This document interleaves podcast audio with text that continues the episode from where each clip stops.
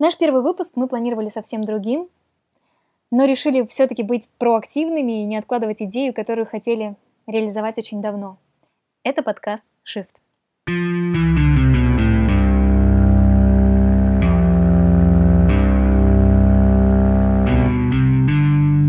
Мы поняли, что все разговоры, которые сейчас происходят с нашими друзьями, сводятся только к одной теме — и мы не обсуждаем прошедшие события и, или планы на будущее. В основном это разговоры о внезапно появившихся эмоциональных проблемах, которые связаны со всем тем нестабильным, что сейчас происходит в мире. А, пандемия, коронавирус, самоизоляция. Кто-то из наших друзей не может сосредоточиться на том, что ему нужно сделать из-за постоянной тревоги. Кто-то просто паникует.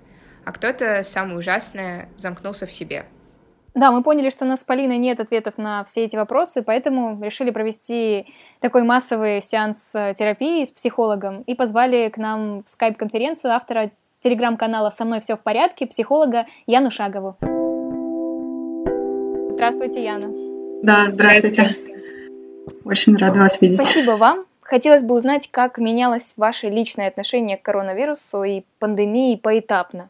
Ну, мне кажется, я прошла прямо все стадии по Кюблер-Росс, да, вот это отрицание, гнев, торг и так далее. Я впервые стала, ну, как-то обращать внимание на новости про пандемию, наверное, в конце февраля или в начале марта. А, и находилась в отрицании довольно долго. Мне казалось, что это далеко, это в Китае.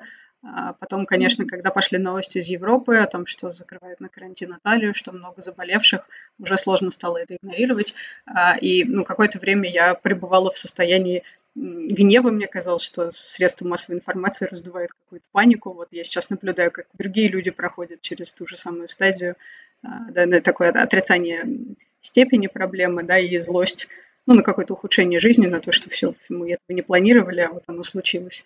Да, дальше начался торг, что вот сейчас недельку я самоизолируюсь, ну, может быть, две, там попрошу клиентов ненадолго перейти в онлайн, а потом все, конечно же, закончится. А, ну и сейчас, да, наверное, я ближе к, к принятию. Хотя стадия депрессии тоже была, когда ну, я чувствовала себя довольно угнетенной, что это непонятно на, на, насколько. А, нельзя больше гулять, нельзя далеко выходить из дома. А, думаю, что ну, многие люди сталкиваются с похожей реакцией. А какой процент ваших э, клиентов перешли на онлайн-терапию? Практически сто процентов, честно говоря. А, во-первых, ну, многие мои клиенты ходят в офис, и сейчас офисных сотрудников еще до официального карантина почти всех постарались работодатели перевести на удаленный режим, поэтому им было удобнее уже тогда не ездить совсем на метро, а связываться со мной онлайн. А, вот, ну, буквально пару человек попросили приостановить, потому что у них ну, нет каких-то условий, нет возможности себе там организовать приватное пространство, а, потому что семья рядом или что-то в таком духе. А есть, интересно, какая-то разница между онлайн-терапией и офлайн? Mm, да, ну сейчас много, в принципе, об этом говорят в сети, еще, еще до карантина, в общем, были дискуссии, кто-то считает, что сильная разница, кто-то нет. А, ну, конечно, живое присутствие клиента дает а, большую немножко включенность, да, плюс видно человека целиком, видно, например, его позы, его тело, видно, как он mm-hmm. ну, проживает телесно какие-то эмоции. Вот этого в онлайне не хватает.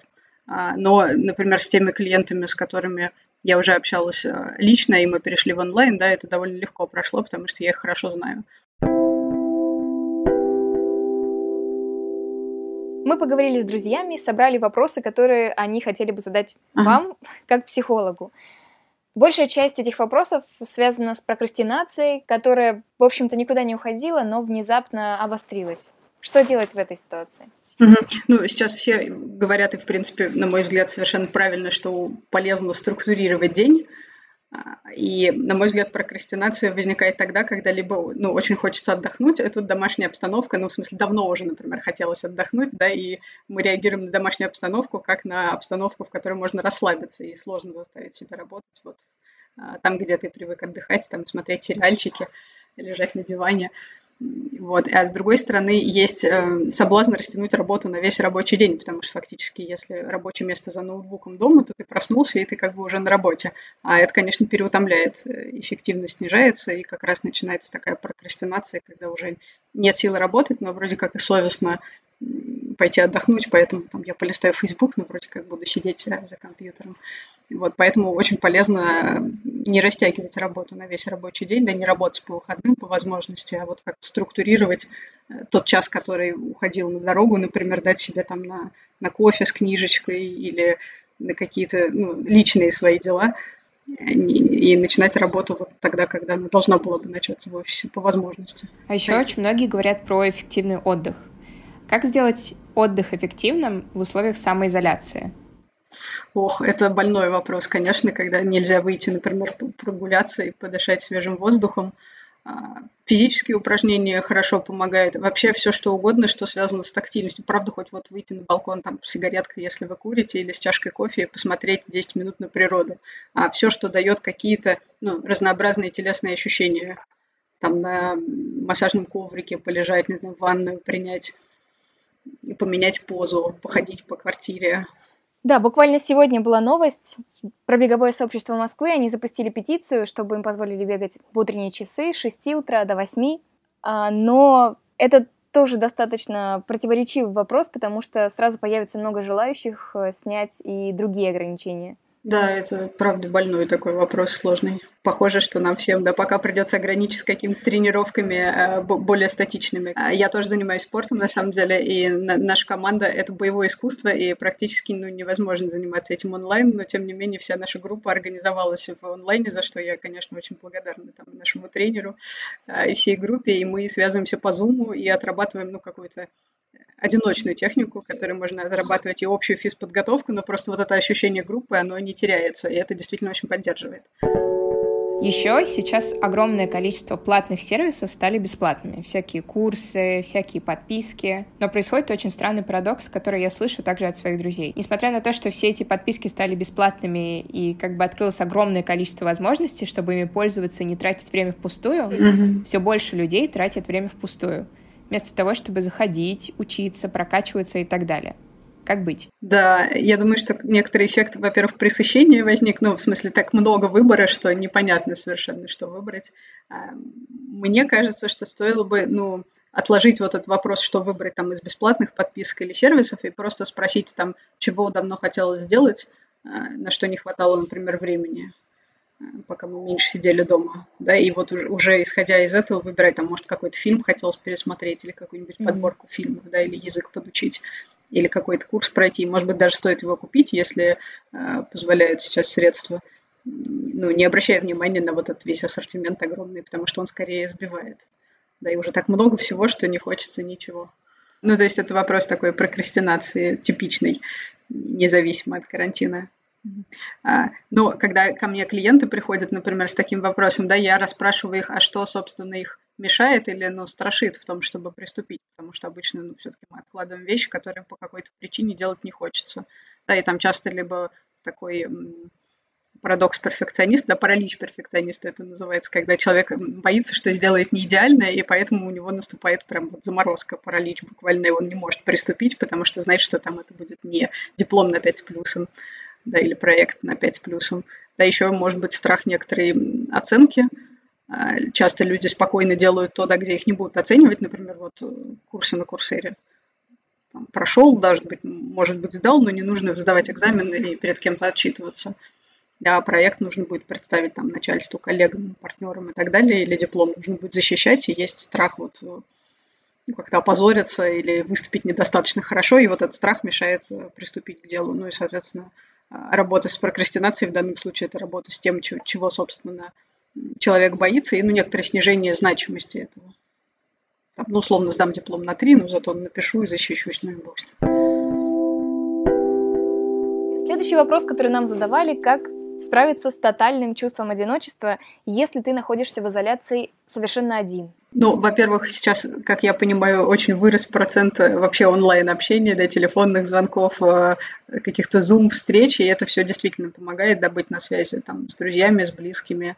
А, это все хорошо, и, в общем, хорошо это делать действительно несколько раз в день, особенно если вы чувствуете одиночество я прочла советы, тоже про это писала в блоге, к сожалению, не помню где. Он мне понравился, что хорошо чередовать средства связи, то есть с кем-то переписываться, с кем-то созвониться голосом, с кем-то по видео. Ну, это дает хотя бы некоторое разнообразие да, таких каналов общения. Еще можно да, встречаться с близкими по онлайну и что-то делать в их присутствии, там, чай пить, тортик есть, да, как мы бы делали это, если бы мы встречались вживую. Но вот, к сожалению, единственная э, возможность сейчас, да, имитировать какой-то поход в кафе или семейные посиделки.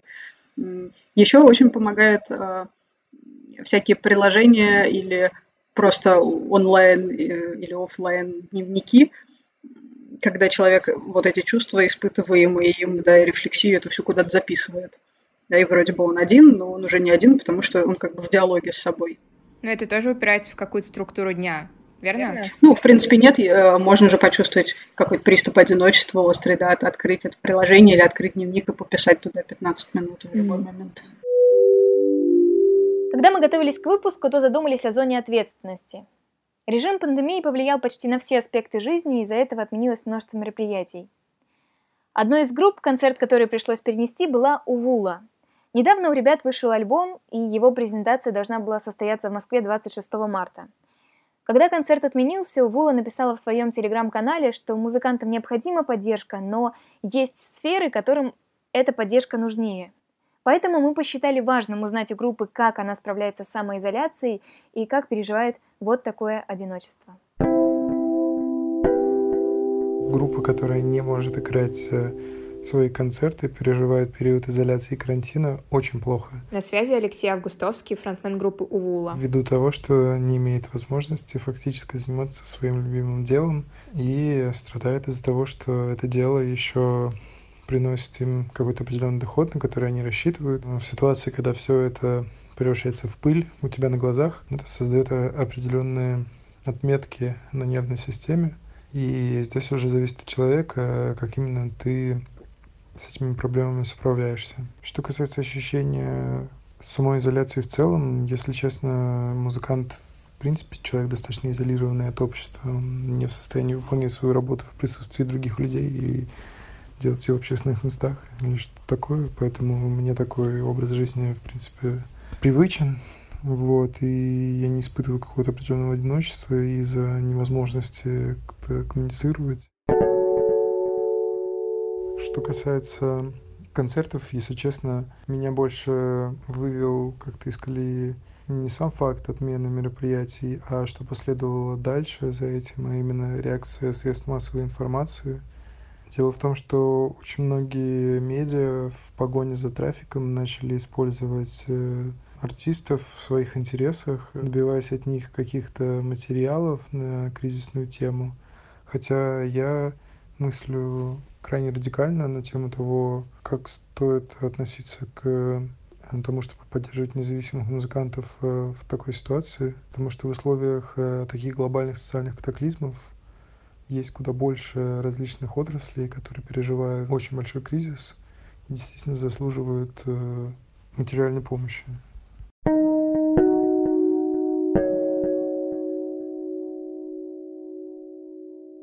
Самоизоляции есть другая полярная сторона. Это когда ты заточен в квартире не один, а с семьей. Вы реально очень сильно устаете друг от друга. Как быть тогда в этой ситуации, когда ты не один, но с другими? и в какой-то момент они начинают тебя очень сильно бесить. Да, это тоже серьезная проблема, потому что, в общем, конечно, мы, мы не созданы быть замкнутыми да, в небольшом пространстве с большим количеством людей, даже близких и любимых, но 24 на 7 в течение там, недели или даже месяцев. А, тут, ну, во-первых, договариваться с домашними, да, что я пойду в комнату, ты пойдешь на кухню, и, пожалуйста, вот давай час позанимаемся своими делами отдельно и не будем друг друга трогать. Это хорошо для пар, но, конечно, не очень подходит для людей с маленькими детьми. И там приходится включать буквально выживательный режим и тоже выкраивать это время, там, когда дети легли спать или еще не проснулись, или тоже выйти куда-то на балкон подышать или не спеша прогуляться, там мусор вынести, буквально вот по пять минут какого-то одиночества, которые спасают в ванной запереться, полежать, они могут сильно выручить. Ага, а есть какой-то способ убедить людей, которые договориться не могут? Потому что, условно, не у всех очень сознательно родители родственники, которые понимают, всю важность личного пространства. Вот каким образом тогда их можно убедить? Угу. Но я думаю, что если они уже не понимают, то, скорее всего, разговор был, да, и он не был эффективен. Мне тут только приходит в голову попробовать, ну, как бы не подкреплять положительно вот эти вторжения. То есть приходит, условно, мама и говорит, ты поел супчик, и ты делаешь ей жест рукой, который означает, что ты, например, в наушниках работаешь и не реагируешь ни, на какие вопросы Да, и может быть, есть надежда, там, что через 2-3 раза она поймет и перестанет спрашивать про супчик, пока ты наушники не снимешь. Но а, так не со всеми это работает, к сожалению. Да, насчет осознанности. Мы видели, как на прошлых выходных люди двинулись в лес, в парки. На шашлыки. Да, получается, сейчас общество разделилось на ага. несколько групп, и одна из них это те, кто отрицает опасность пандемии, mm и другие те, кто соблюдает меры слишком активно. Вообще можно в таких обстоятельствах говорить о каких-то чрезмерных действиях? допустим, дезинфекции всего. Да, да, я думаю, что там у сверхтревожных людей, да, или у людей, склонных к апохондрии, конечно, это, это вообще вся эта ситуация может их сильно невротизировать, и там, правда, меры могут дойти до крайности. Вот. А с другой стороны, это же дает ощущение контроля, да, ну, то есть хочется верить, что там вот мы и наши близкие там не заразимся и не заболеем, дезинфекция дает как раз ощущение контроля, что вот я что-то могу сделать сейчас, а обрызгаю все там антибактериальной жидкостью. У меня действительно есть несколько знакомых, они не верят в то, что вирус действительно опасен, что есть такое количество ага. жертв. Они не боятся заболеть, потому что считают, что у них сильный иммунитет. И, ну, получается, не дают себе отчет в том, что могут быть переносчиком вируса. Вот mm. как объяснить им, что важно сидеть дома хотя бы не ради uh-huh, себя? Uh-huh.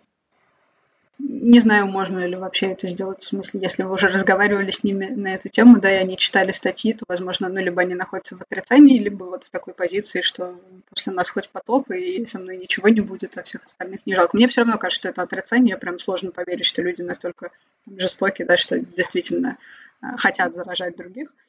Да, ну, может быть, такая эгоцентрическая позиция, я забочусь только о себе. Я, я не знаю, можно ли а, со стороны да, эту позицию человека сменить, если она отвечает как его ценностям. Боюсь, что нет. А вот относительно вот этих стадий, после отрицания всегда ли наступает следующее, или она может остановиться? А, ну, вообще, да, ну, похоже, что нет, можно, можно застрять, да.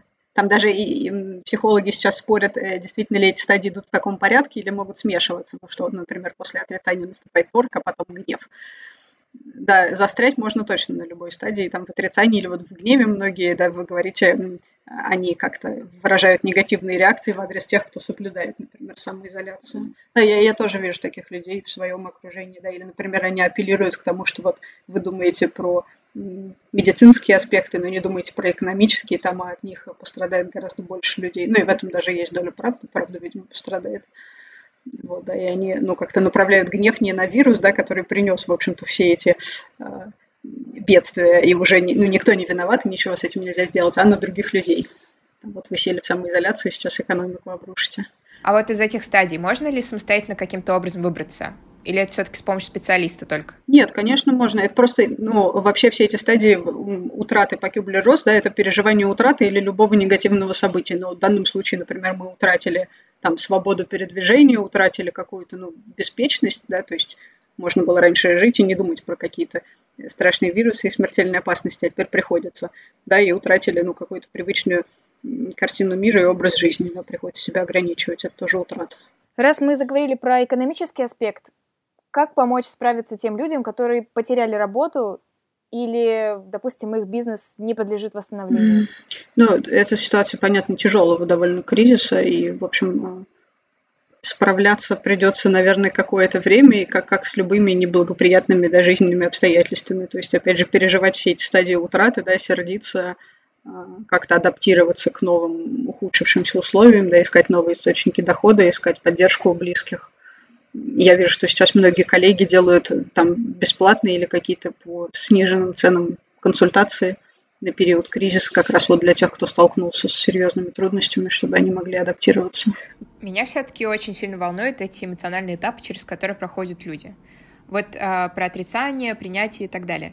Но вот если взять коронавирус, уже выявлен инкубационный период примерно до 7 дней. А если взять эти эмоциональные этапы, есть какой-то инкубационный период как бы для них тоже. Ну, типа максимум два года, максимум несколько месяцев. То есть а, мой вопрос такой. Есть ли какой-то минимум и максимум у эмоциональных этапов, или человек может находиться на каждом из них всю жизнь? Редко, но бывают такие неблагоприятные случаи, когда человек, правда, застревает в потере на каком-то этапе. Это обычно должна быть какая-то серьезная потеря, там, смерть близкого или, например, развод или расставание, но, в принципе, там можно наблюдать людей, которые а, там десятками лет очень злятся, ну, например, там, на бывшего партнера, который их покинул, да, или застревают на какой-то фазе горевание, когда у них умерли близкие. Так бывает, да, но все-таки обычно, если утрата не настолько велика, да, или если речь, например, например, о потере работы, да, или вот про карантин, то вряд ли будут люди, которые прямо застрянут тотально на годы. Но человек, который отрицает сейчас серьезность пандемии, да, ему сложно адаптироваться к тому, что ну, все-таки большинство людей приняли эту серьезность, да, самоизолировались, сели по домам, и мир довольно сильно изменился. Да, это придется признать, экономическая ситуация изменилась. Да, и э, застряв, например, ну, в гневе, да, и в обвинении там, кого-то, что они раздули панику, человек не сможет адаптироваться к этим изменениям, даже когда, возможно, уже карантин пройдет, да, и нам всем придется иметь дело там, с выросшим курсом доллара и евро и какой-то вообще новой реальностью экономической, ему будет сложнее. Что делать, если большая часть страны застряла на этом этапе отрицания? Отрицания коронавируса. Вы правы по поводу какого-то культурно-исторического контекста. Во-первых, мне кажется, что в России больше, там, чем в Европе, такое ну, недоверие власти к каким-то официальным заявлениям. Это, конечно, смелое обобщение, но так в среднем, скорее всего. Да, и когда распоряжения какие-то поступают сверху, такие директивные, то есть сразу очень большое желание как-то обмануть систему, потому что есть ощущение, что это не ради тебя делается, не ради других, а вот ну, по каким-то другим причинам, да, что это не, не во благо людей, и тогда лучше я как-нибудь там обману, не знаю, я съезжу в парикмахерскую потихоньку а, или буду продолжать ходить гулять. Я просто еще слышала, что это вообще связано с режимом в стране. То есть тоталитарному режиму, например, как в Китае, им намного легче сказать, типа, сидите а, дома, и все действительно будут сидеть дома.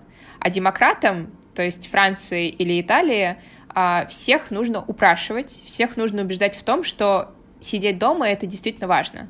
Потому что люди как бы в этих странах не привыкли к тому, чтобы кто-то указывал им, как нужно жить. Пожалуй, да, а с другой стороны, в странах с демократией, по идее, должна быть выше, ну, какая-то сознательность каждого человека, да, и чувство ответственности и большего контроля, ну, потому что страны с авторитарным режимом вроде как все решают за тебя, но тогда и ты ничего не решаешь. А в странах с демократией, да, если это действительно какое-то демократическое общество, то у каждого человека больше чувство влияния на ситуацию, и тогда, наверное, выше чувство гражданской сознательности. Да, и тогда он чувствует, что от меня что-то зависит, я лучше сяду дома, чтобы не заражать других. Сейчас мы все месяц э, посидим, но ситуация будет лучше, например. Но все равно приятно видеть, вот я живу в спальном районе, и э, там раз за три дня один раз мне нужно было выйти в аптеку, и я видела, что действительно людей на улице почти нет, и э, там у нас широкий проспект, большая трасса, которая проходит через всю Москву, и она очень свободная, я никогда не видела ее такой. Все равно ездит машина, но такой свободной я не видела ее никогда. Яна, а вы видели видео в Инстаграме или в интернете, как люди в Италии выходят на балконы примерно в 6 часов вечера каждый день и начинают петь? Да, очень трогательные, да, я смотрела не, несколько даже. Вот у нас в России такое будет, вот когда, как вы думаете? Я думаю, учитывая климат и некоторые культурные традиции, к сожалению, нет. Я также видела очень, очень трогательные видео, когда, э, по-моему, в Великобритании в Канаде, в разных странах люди выходят в 8 вечера тоже на балконы в одно и то же время и аплодируют врачам и вообще работникам сферы здравоохранения, которые вот сейчас, ну, как бы на линии фронта борются с коронавирусом.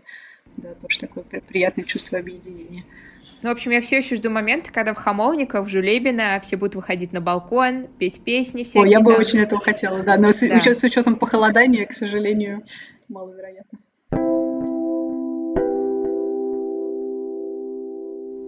Как помочь людям, чьи родные вынуждены ходить на работу?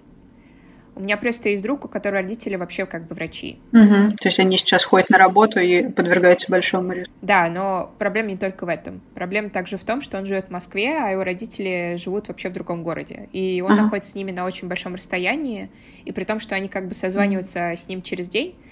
А, но мой друг в любом случае переживает за своих родителей.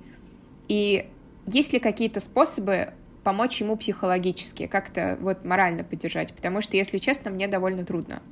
Uh-huh. Но если был бы какой-то четкий способ, это было бы здорово. Uh-huh.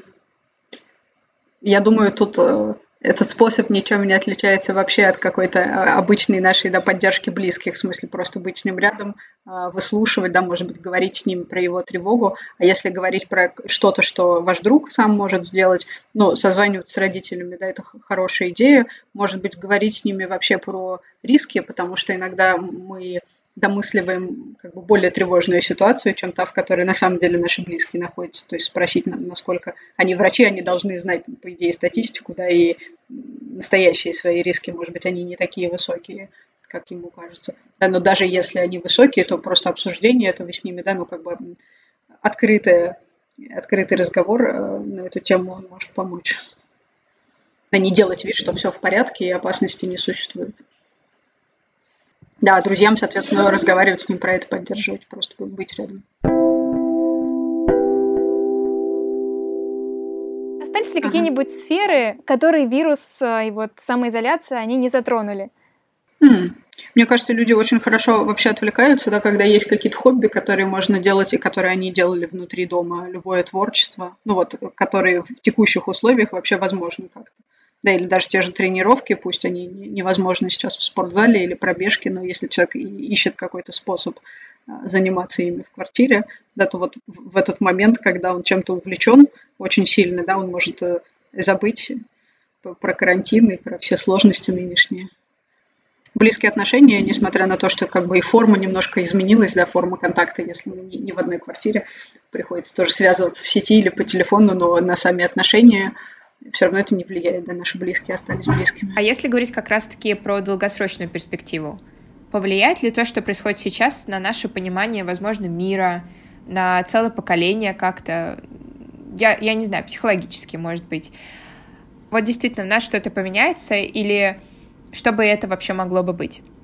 Угу. Я думала об этом, да, это интересный вопрос, потому что в некотором смысле мы сейчас переживаем, ну, уникальный период в истории. А, у меня есть тоже друг врач, и он как раз эпидемиолог. А, я э, спрашивала его недавно, скажи, мне кажется, или это правда вот первый такой случай, когда половина мира действительно села на карантин да, с целью остановить распространение вируса, потому что такого не было ни в период распространения атипичной пневмонии, ни в какие-то другие годы. А и он сказал, да, ты права, это действительно уникальный эпизод. Мне кажется, что ну, есть какие-то положительные даже, может быть, последствия, когда люди ну, научатся проявлять сознательность. То есть это какое-то, мне кажется, проявление такого какого-то гражданского, да, солидарного общества, когда люди задумались о том, как они могут уменьшить ну, негативные последствия болезни, да, снизить риски, и что-то для этого делают все вместе.